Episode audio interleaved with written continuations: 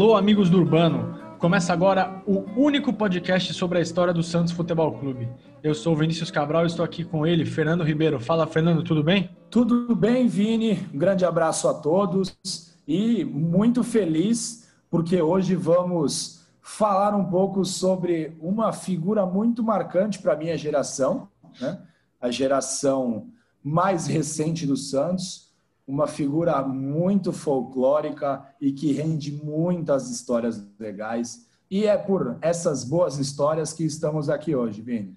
Exatamente, vamos falar do Luiz Álvaro de Oliveira Ribeiro e nada melhor do que ter com a gente aqui o Bruno Freitas, jornalista e autor do livro Paixão e Ousadia, livro da Bookstart, que foi, foi publicado em 2016 em parceria com o Arnaldo Razi.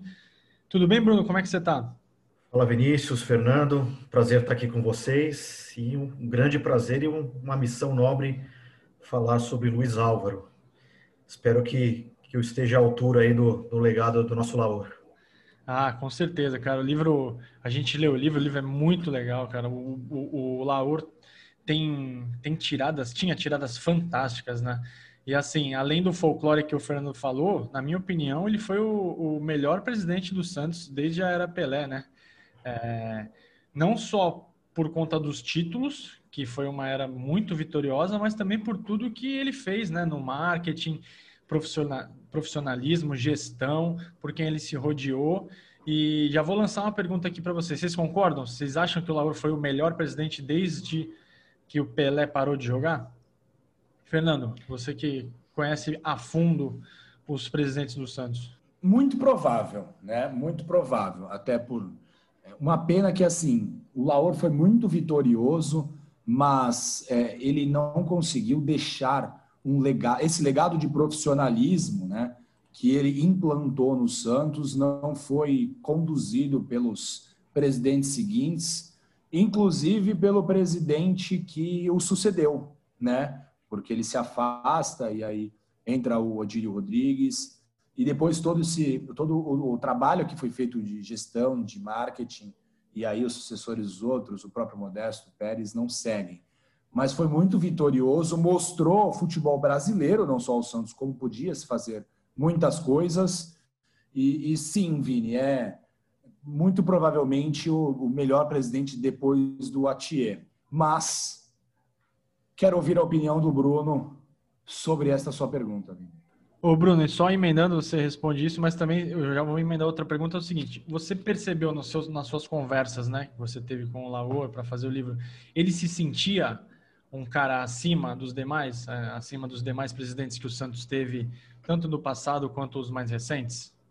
Acho que se sentia assim, não em termos de arrogância, mas ele tinha um, um background profissional muito diferente ali do, dos antecessores dele.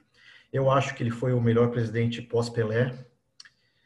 Pegou ali a, aquele esgotamento do modelo Marcelo Teixeira, ali com todos os prós e contras daquela da era Marcelo Teixeira. Precisava de uma chacoalhada e ele trouxe, veio acompanhado de um, de um combo ali de empresários de sucesso, implementou o comitê de gestão que uma ideia inovadora, talvez na prática aí que a gente tem visto aí na, na última década, com vários problemas, né? Mas eu, tô com esperança de que, quem sabe, o comitê tenha um, um ressignificado aí com, com o Rueda nos próximos anos. Mas ele veio com novas ideias, escalando gente competente aí para as áreas técnicas. A primeira, o primeiro mandato dele acho que foi talvez o meu momento mais feliz como torcedor do Santos. O segundo com os problemas de saúde que ele teve e algumas ocorrências aí, as disputas políticas internas dentro do grupo dele, né? Ele acabou perdendo peças importantes, acabou o grupo o grupo de Santos ali do Odílio acabou tomando tomando espaço, foi mais complicado com a saída do Neymar também. Mas acho que mesmo assim ele eu, eu considero ele um dos melhores presidentes da história e o melhor dessa era pós-Pelé. Me entristece muito quando eu escuto ele sendo colocado no mesmo balaio aí de, de Modesto, Pérez, Odílio, acho que ele está muito acima desse pessoal. Mas muito acima mesmo, e só para fazer um panorama, futebolístico, né? A gente até poderia se aprofundar na política, mas vamos fazer um panorama futebolístico. O Laura ele foi eleito no final de 2009, né, para assumir no começo de 2010. O Santos tinha é, conseguido bons resultados com o Marcelo Teixeira, principalmente no começo dos anos 2000, né? Dois títulos brasileiros, depois conseguiu títulos paulistas. Só que o ano de 2008 e o ano de 2009 foram anos ruins. E aí o Lauro surgiu como uma alternativa. Ele já tinha perdido uma eleição para o próprio Marcelo em 2003, e aí ele assume e o time dá, dá uma liga assim impressionante. É o, é o presidente com mais títulos desde o Atier, né? Ele ganhou o Paulistão de 2010, 2011, 2012, a Copa do Brasil de 2010, a Libertadores de 2011 e a Recopa Sul-Americana de 2012. O Bruno falou, Fernando, que foi o momento mais feliz da vida dele como Santista. É, geralmente a gente tende a, a, puxar a infância, né? Que a infância é o nosso momento mais feliz, então a gente tende a falar, putz, o time de 93, o time de 95, mas dificilmente a gente vai ver é, seis títulos em três anos. Cara, sendo bem otimista, eu tô com 36 anos, eu não sei se eu vou ver o Santos tão vitorioso nos próximos 20 anos. Você acha que a gente vai ver isso, Fernando? Um, um time tão arrebatador como aquele? Ah, Vini, aí também se a gente perder essa esperança aí, o que, que nos resta, Vini? O senhor está muito, muito concreto, pouco abstrato. O senhor já foi mais abstrato em sua vida, Vini. Mas é, era algo que a gente não estava acostumado, né? Eu, particularmente, não tinha visto, enquanto vivo, não tinha visto o Santos campeão de dois campeonatos em um mesmo ano. Né? Então é algo que o Santista, inclusive, até se acostumou porque foram dois títulos em três temporadas seguidas. Mas, uh, além dos títulos, foi o quanto o Santos cresceu em vários outros aspectos. Né? Um aspecto muito legal da gente citar, e eu até queria é, ouvir a opinião do Bruno, é como o Santos é, cresceu no, na maior fonte de receita que era dos clubes que era dos clubes no Brasil que os direitos de transmissão, com durante a, a gestão do Luiz Álvaro, o Santos é, sobe de patamar é, para receber mais, inclusive. E, e, queria até ouvir do Bruno se toda essa é, equipe foi o grupo que decide ou o Luiz Álvaro teve muita relevância em escolher os melhores para trabalhar com ele? Acho que ele teve, teve competência, assim, para escalar o, o ministeriado, assim, podemos falar assim dele. E ele tinha muita habilidade política, né? Ele tinha passagens por não só pela iniciativa privada, como por governos, inclusive o governo federal. Ele atuou no, no Ministério da Fazenda com um cargo bem importante no governo Sarney. Era um cara que estava acostumado a sentar na mesa com, com gente grande, com tubarão e e ele conseguiu aproveitar esse momento vencedor do Santos, a imagem do Neymar explodindo, para conseguir elevar o Santos nessa, nessas prateleiras de discussão de direitos de transmissão, que a gente sabe que nas últimas duas décadas fizeram muita diferença aí, né, para mudar a hierarquia do futebol brasileiro. É, acho que talvez ainda não seja ideal o que o Santos mereça, né, por tanta repercussão que o Santos tem, mas ele conseguiu subir uns degraus que a gente merecia, assim. É, o Santos se colocou num, num bloco onde não existia ninguém, né? Era um bloco, você tinha os times, os, vamos dizer assim, Corinthians, Flamengo, de mais audiência, não lembro se era Palmeiras, São Paulo, e o Santos entrou num segundo bloco onde não existia, né? Um valor que não existia para ninguém. Foi uma é, baita foi criado, sacada. Foi, foi, criado para o Santos, né? Exato, foi uma baita sacada do Laor. E Bruno, eu tenho, eu tenho dúvidas assim mais é, pessoais, porque assim, a gente viu o Laura de perto, entre aspas, né? Porque a gente acompanhava muito a imprensa, e eu e o Fernando a gente comentava muito, cara, o Laura é genial. Aquela, aquela... A gente quase comprou a polo, a gente quase comprou polo azul marinho, Bruno, para usar em sequência. Aquela polinha do Laor. Mas quando ele falava, quando ele falou lá da, da, Bruna Lombardi, quando ele dava, fazia aquelas pegadinhas que, que tem várias no livro, ele fala, daqui a pouco a gente fala aquela do Ronaldinho Gaúcho, que foi sensacional. Eu queria saber como é que era o Laor no trato, Bruno, ali na intimidade, né? Fora das câmeras. Ele é esse cara espirituoso, porque ele é um frasista impressionante, né? Ele lembra de coisas que ele passou e isso é retratado no livro de uma maneira que você fala, cara, não é possível que ele tenha feito isso. Mas aí você lembra do Laor e fala, não, é assim, é a cara dele ter feito isso. Hum. Como é que era o Laor na intimidade, Bruno?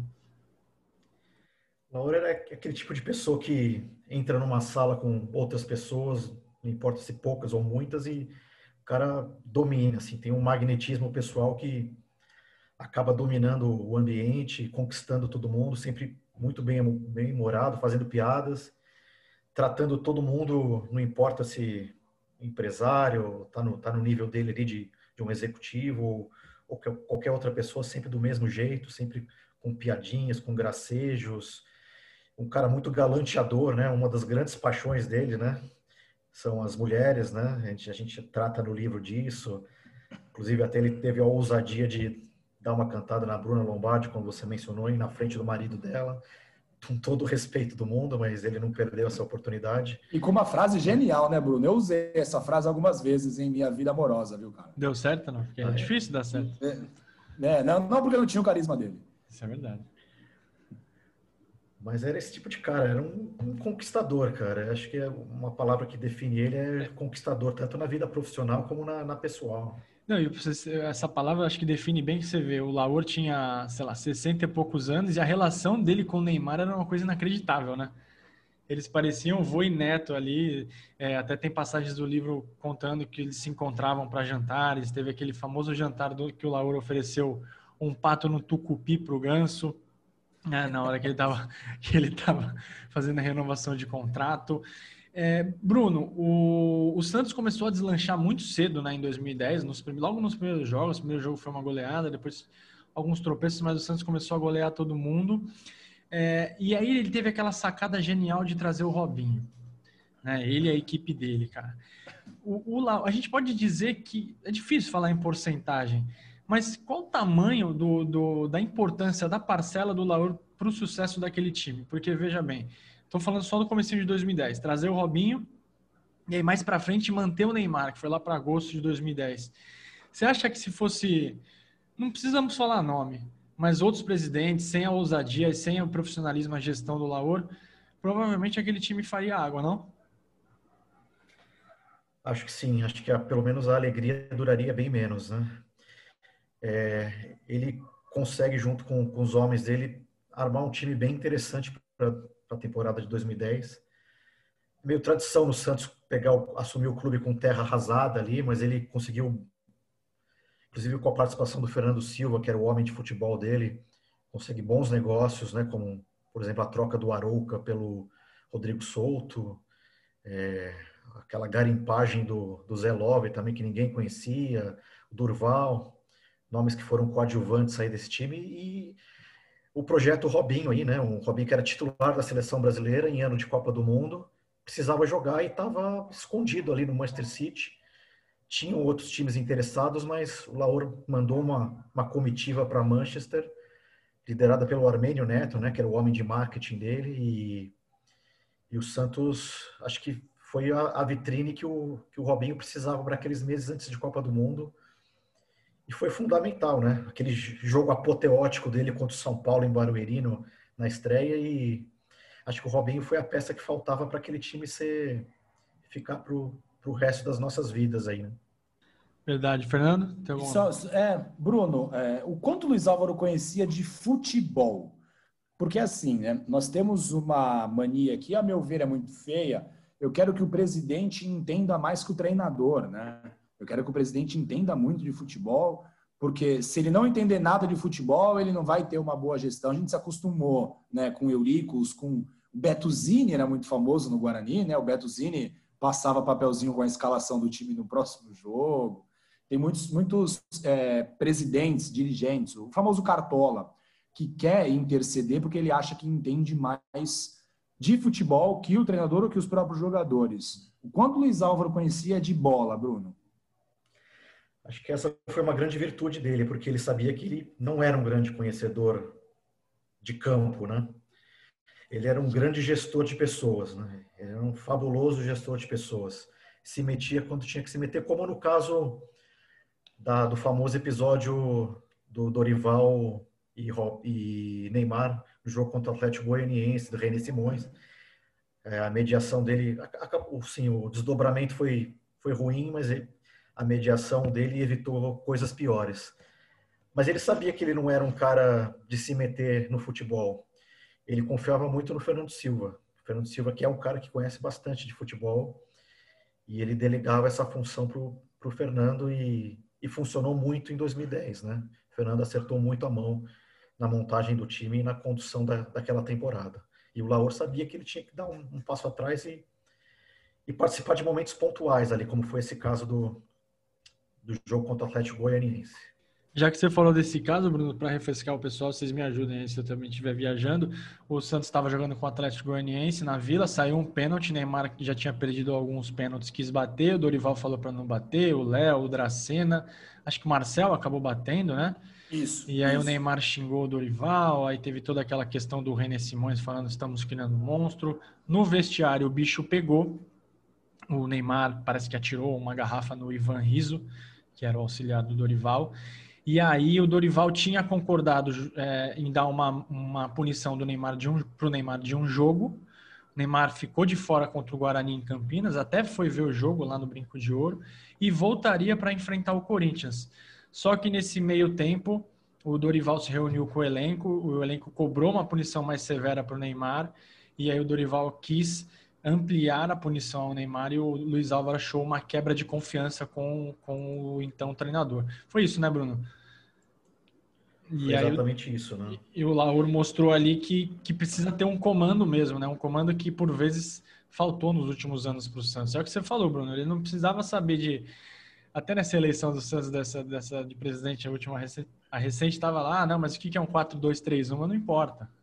O cara precisa saber gerir pessoas e tomar decisões, né? Essa do Dorival doeu. Eu lembro que a torcida ficou preocupada porque o Santos vinha jogando um futebol encantador com o Dorival e perder o Dorival é, foi um baque. Foi o, o, Adilson assumiu na sequência ou teve algum hiato? Eu não lembro agora. Acho que foi ah. o Claudinei, né, que assumiu o time no final da temporada. Né? O Claudinei? Não lembro, cara. Não lembro. Foi, o Marcelo, Mar... foi o Marcelo Martelotti. Isso, Marcelo Matelotti, exato. Isso mesmo. E aí ele trouxe o, o, o Adilson no começo de 2011 e, e, aí ele já percebeu em três meses, ele fala isso no livro, que não daria liga. E aí ele entrou de novo em ação, né? É, é, foi um outro momento em que ele deu um passo à frente, até a gente cita no livro que esse momento deu uma, uma rachadinha aí naquele grupo de empresários que ele tinha, até o Walter Schalka, que é um, que é um personagem que voltou aí a, ao primeiro plano do Santos agora com Rueda, era, era, foi um, um, um, personagem da época que foi contra essa mudança de comando, mas o Laura entendeu que precisava ser feito alguma coisa porque a temporada começou muito mal, o Santos começou muito mal na Libertadores, e aconteceu a intervenção do Murici que acabou em curto prazo dando muito certo, né? E é engraçado que é um técnico totalmente diferente, né? Tinha um estilo de jogo totalmente diferente. E o Laura, ele, vocês escrevem no livro, ele tinha ficado bravo com a estreia do Santos contra o Tati lá na Venezuela. Ele falou assim: ah, nesse não é, o, não é o meu time, o time não pode jogar assim. Mas o Murici não é um cara conhecido por ser ofensivo, né? Só que deu liga, é aquilo que, que também vocês falam no livro o tempo todo o Lauro parece ser o cara certo na hora certa, né? Algumas decisões que ele tem por intuição. É, ele tinha muito feeling, né? É impressionante. Você tem alguma dúvida disso, Fernando? Eu posso perguntar, que eu estou curiosíssimo para saber os bastidores de uma história aqui. Boa, adiante. Aquela história, Bruno, não sei se você lembra toda, da, da chegada do Neymar no aeroporto depois de um jogo, acho que em Florianópolis, e o empresário do Neymar, o pai do Neymar e o empresário do Chelsea estavam esperando o Neymar no aeroporto e o, a diretoria do Santos conseguiu sequestrar, entre aspas, o Neymar e levar ele para outro lugar para fazer um contrato. Como é que foi isso? Esse é um dos melhores episódios do livro, né? A gente tenta descrever com detalhes. O Neymar, depois da Copa do Mundo de 2010, né, já tinha é, despontado ali como grande nome do próximo ciclo, né? Ele vai bem no primeiro amistoso da seleção nos Estados Unidos com, com Dunga. E, e lá já recebe a primeira abordagem do Chelsea. E tudo leva a crer que é, aquele tipo de abordagem, de oferta que nenhum clube brasileiro teria ousadia de, de recusar. E o Chelsea escala o, o agente israelense, o Pini Zahavi, que é um, da, um daqueles agentes que quando entra, não entra para perder a parada, né? E se associou ao Wagner Ribeiro e com uma, uma oferta que balançou bastante o Neymar pai. E só que depois desse jogo em Florianópolis que você citou, o, tinha um carro do, do Wagner Ribeiro esperando o Neymar para concretizar, sei lá, os últimos passos aí da, da transação. Mas o, o, Fernando Silva alugou um outro carro, eles foram para casa do, do Walter Schalke de novo, ele e Walter Schalke, e se reuniram com o Laor, fizeram uma apresentação.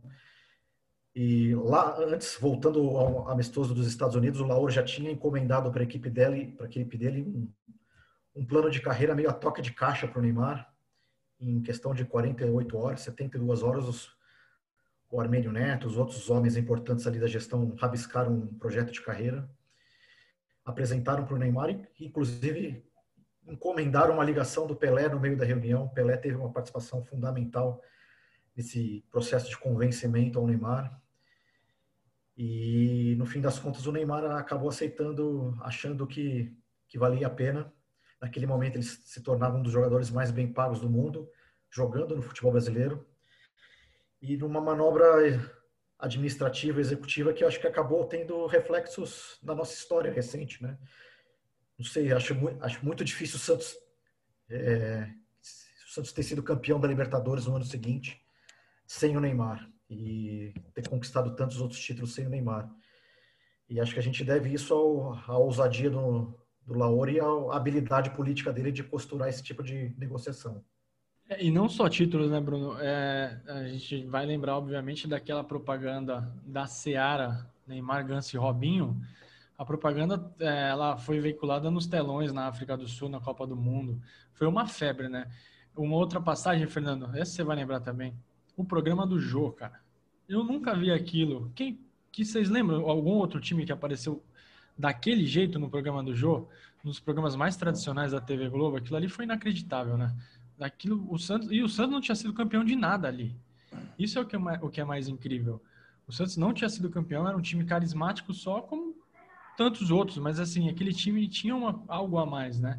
E aí a gente entende nesses bastidores por que esse tipo de ação, esse tipo de ousadia que o Lauro conseguia fazer. Mas e... essa segunda passagem com o Jô foi emblemática, né? Quebrou toda a estrutura do programa, fizeram fora do sofá, todo mundo no palco, três blocos só de Santos, foi uma coisa é, marcante mesmo, né? É, é, o que a gente fala, não só título, né? Exposição, novos torcedores, quantos jovens do Santos não conseguiam angariar naquela época, né? A geração Neymar, isso tudo com certeza tem o um dedo do Lauro Cara, tem tantas frases dele que eu acho fantásticas, mas eu vou falar uma aqui que eu anotei que é o seguinte: Não quero vender o artista, né? Quando tava todo mundo atrás do Neymar. Não quero vender o artista, quero vender o show, o Circo de Solé. Vocês lembram disso, cara? O que, que aconteceu? Porque a imprensa começou a cair matando, né? Se o Santos perdia um jogo, ah, cadê o circo? Não sei o quê. Mas, cara, tem noção, é uma frase simples, mas que olha o, o, nível de criatividade. E era verdade, ele não queria vender o Neymar, ele queria vender o espetáculo, que foi o que ele fez, né? Por três anos, o Santos, podemos dizer que foi um espetáculo, né, Bruno? É, foi no momento em que ele aumentou um pouco o preço dos ingressos, né? Isso, aquele foi Santos e Corinthians, né? Exatamente, foi, foi confrontado pela imprensa e teve essa sacada e acabou marcando a gestão dele, né? Ele até conseguiu reverter de uma forma positiva esse Circo de Soleil. Aparecia quando o Santos perdia, né? Sempre nas gozações aí, mas Sim. acabou sendo uma marca positiva aí desse, desse ano de 2010. Você acha que ele se cercou de pessoas não tão confiáveis num segundo momento? Que foi a galera que, não digo passou a perna nele, mas o pessoal aqui de Santos que começou a afastar coisas que ele já tinha empregado e que estava dando certo? Você acha que foi um dos, uma das coisas que o Lauro pecou no mandato dele?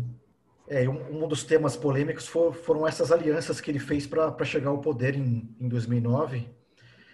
Costumava ser mais polêmico do que é hoje em dia nessa questão do ah, os Santistas de São Paulo, os Santistas de Santos. O Lauro vinha com um grupo de São Paulo, ele com um cara de São Paulo, e precisou se aliar com algum, alguns grupos de Santos para conseguir vencer aquela eleição. E depois do segundo mandato dele, esse grupo de Santos começou a tomar mais espaço, aproveitar algumas brechas e coisas até que a gente, por essa assessoria jurídica do Laor, a gente acabou descartando aí, preferindo não, não publicar. É, mas em um determinado momento esse grupo político de Santos começou a ter mais é, força interna, aproveitando até a, a, fragilidade de saúde do Laor no segundo mandato e acho que foi preponderante para ele sair de cena, inclusive da negociação final do Neymar, ele Isso. teve uma participação muito pequena aí, né? É isso que eu ia chegar nesse ponto agora, cara. Ele ficou desgostoso demais, né, com essa, com essa negociação do Neymar. E teve algum abalo na relação, não com o Neymar pai, com o próprio Neymar? Como é que você sentiu ali nos bastidores do Laor em relação a essa negociação tão polêmica com o Barcelona? É, você citou né, antes no programa da relação pessoal especial dos dois. Ele viu o Neymar assim quase como um, tratava como um filho, né? Ele e nesse momento, né, nas nossas conversas, eu sentia bastante decepção dele, pessoal, com o Neymar.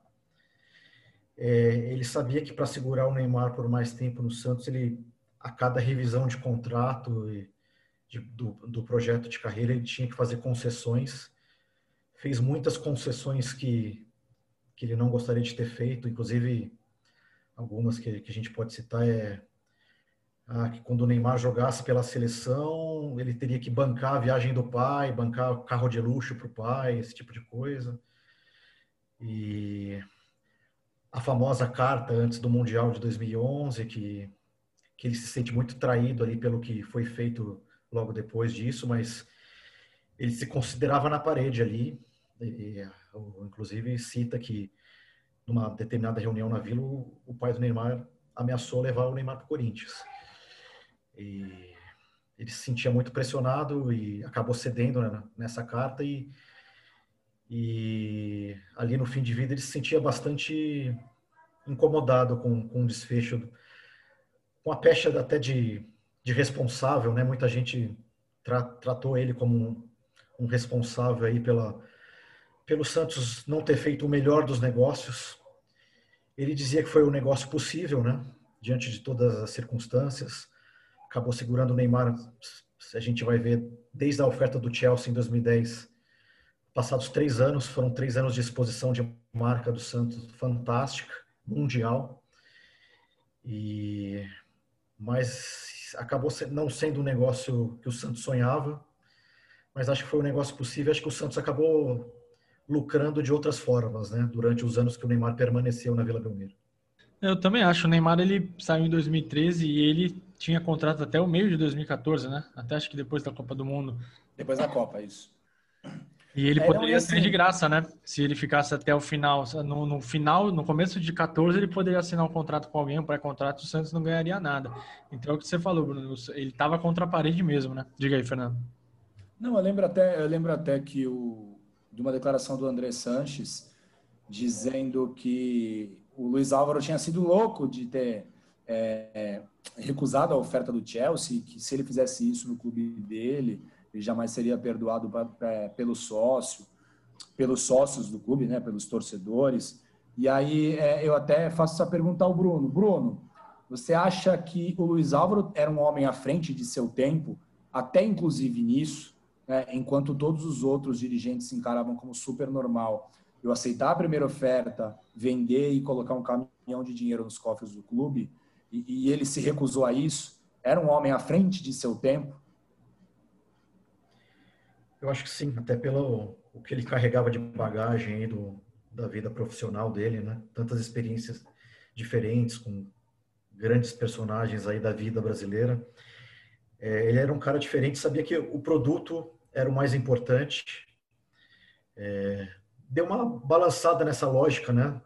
Foi, acho que, saudável para o futebol brasileiro, né? Como um todo é, esse não que ele deu ao Chelsea em 2010 foi uma quebra de paradigma aí. Acho que o futebol brasileiro segue como primo pobre aí nessas discussões de negociação com o futebol europeu, mas ali a gente viu que era possível, né? Com, com soluções inovadoras e, e atraentes, que, que era possível conseguir construir um produto inovador que para reter um pouco dos nossos talentos, pelo menos um pouco mais. É, nem tudo que ele sonhou deu certo. Citei o caso aí do comitê de gestão aí que não foi 100% de sucesso até hoje, mas eu acho que ele foi um cara que, que mudou um pouquinho da gestão esportiva do Brasil aí nos últimos anos. E ele incomodou, né? Se vocês citaram o Andrés, o Andrés falava isso, ah, não, pô, você tem que vender e no, por trás preparando uma proposta para o Neymar, né? De 120 milhões. Depois o Andrés contou isso no livro dele. E essa relação do, do, do Laor com o Andrés, com o Juvenal, também rendia, rendia muitas manchetes na imprensa, né? Era impressionante como são três caras que são vencedores e folclóricos e, querendo ou não, podemos dizer competentes, né? Porque os três times que eles comandaram conquistaram tudo ou quase tudo na gestão desses, desses três, né? E acho que o Santos faltava um cara assim para sentar na mesma mesa, sabe? Eu digo não de competência nem nada, mas até carisma, até para você debater com um jornalista. É, e o Laur tinha esse poder, né? Ele ia nos programas, ele roubava a cena, fez faz muita falta até hoje o Laur, né? Uma geração especial ali de, de cartolas e a impressão como observador e escutando o Laor também, era que os, subiu o Santos também nesse patamar de, de, discussão de mesa. Santos, em alguns momentos da sua história, tratado ali como é um termo difícil, né? Mas um café com leite ali nas discussões com, com o trio de ferro, mas ele conseguiu falar de igual para igual aí com, com esses caras aí, com Andrés e Juvenais da vida. Verdade. Fernando, tem mais alguma questão? Tenho, tenho. Uma coisa que eu me recordo de observar é que assim o Luiz Álvaro ele participou de, de reuniões com gente muito importante. Ele foi uma das principais figuras dos segmentos que ele atuou, né? Ele atuou em diversos segmentos, ramo imobiliário, é, publicidade, atuou em governo, e sempre com, com, com, bastante sucesso, sempre com bastante exposição. Mas eu percebi, Bruno, que em algum momento ele ficou um pouco deslumbrado com toda a, a exposição que ele tinha enquanto dirigente de futebol.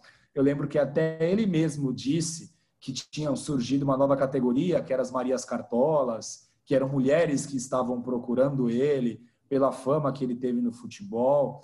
E aí você que teve é, o prazer de, de fazer um livro sobre ele, entrevistá-lo, ele realmente ficou deslumbrado com toda a exposição que o futebol teve e como isso acontece com um cara que era tão vitorioso no cenário profissional brasileiro, né? Pois é, né? Para a gente ver como o futebol é, é um mundo meio à parte, né?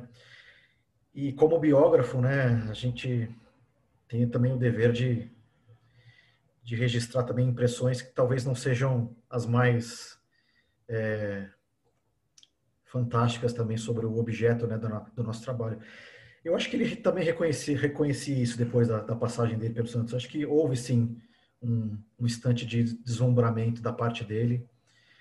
É, foi meio instantâneo, né? Ele assumiu o Santos e ele já estava em evento com, com o Pelé, trazendo o Robinho, posando com foto de, da Taça da Libertadores junto com Pelé, com outras personalidades, governador Geraldo Alckmin, com o presidente. É, bom lembrar também que ele foi muito importante para costurar é, politicamente o, no processo de unificação dos títulos, né, pré-71. Ele talvez tenha sido a, a, a figura política mais importante desse processo. E acho que subiu sim um pouquinho na cabeça, né? Foi uma exposição que, apesar dele ter sido um executivo de grandíssimo sucesso é, no ramo da publicidade, em governos, inclusive ele, ele talvez a, a, a, passagem profissional mais marcante dele, ele, ele foi um dos, dos, executivos mais importantes da história do Banespa, né? Na década de, de 80, principalmente. Só que futebol é outro mundo, né? A sua cara sai ali, dizendo não a uma oferta do Chelsea, o seu nome sai para a imprensa de todo mundo, né? E posando de foto junto com o Pelé, sendo campeão. Aí ele solteiro ali, né? E com certeza viveu momentos especiais é, extra-campo ali, diferentes da vida dele, naquela altura da vida dele, né? Ele já além dos 60 anos, mas com certeza subiu um pouquinho, sim, a cabeça. Não, eu queria, eu queria que ele contasse, eu queria que o Bruno contasse. Bruno, eu queria que você contasse como era o Luiz Álvaro fora das câmeras e como ele participou na construção do livro. Ele foi muito zeloso, né? É, ele tinha muita preocupação em contar a história dele prévia ao futebol, né? É, era algo que ele valorizava muito da trajetória dele e falar sobre as filhas, né? Ele se comparava até ao Silvio Santos, né? Que ele tem, teve seis filhas, exatamente como o Silvio Santos. É, ele fez questão que a gente incluísse esse lado mais familiar dele também e fazia questão que a gente incluísse os causos, né? Que a gente retratasse com fidelidade como ele era como um, um cara bem humorado, que tratava todo mundo ele muito bem.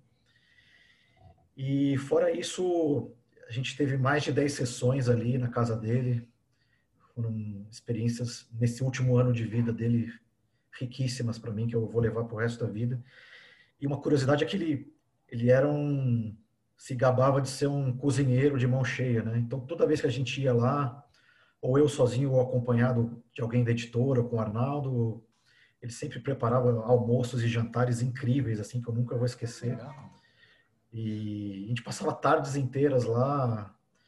Teve um jantar que a gente foi com, com toda a cúpula dele, né, na, na época de Santos, né, com Arnaldo Razi, Armênio Neto, Fernando Silva, Fábio Gonzalez, que era o diretor jurídico, e, nossa, a gente passava horas e horas contando causos, coisas impublicáveis de bastidores e coisas, e muitas coisas que a gente aproveitou no livro. Para mim foi uma experiência humana fantástica ter convivido com ele.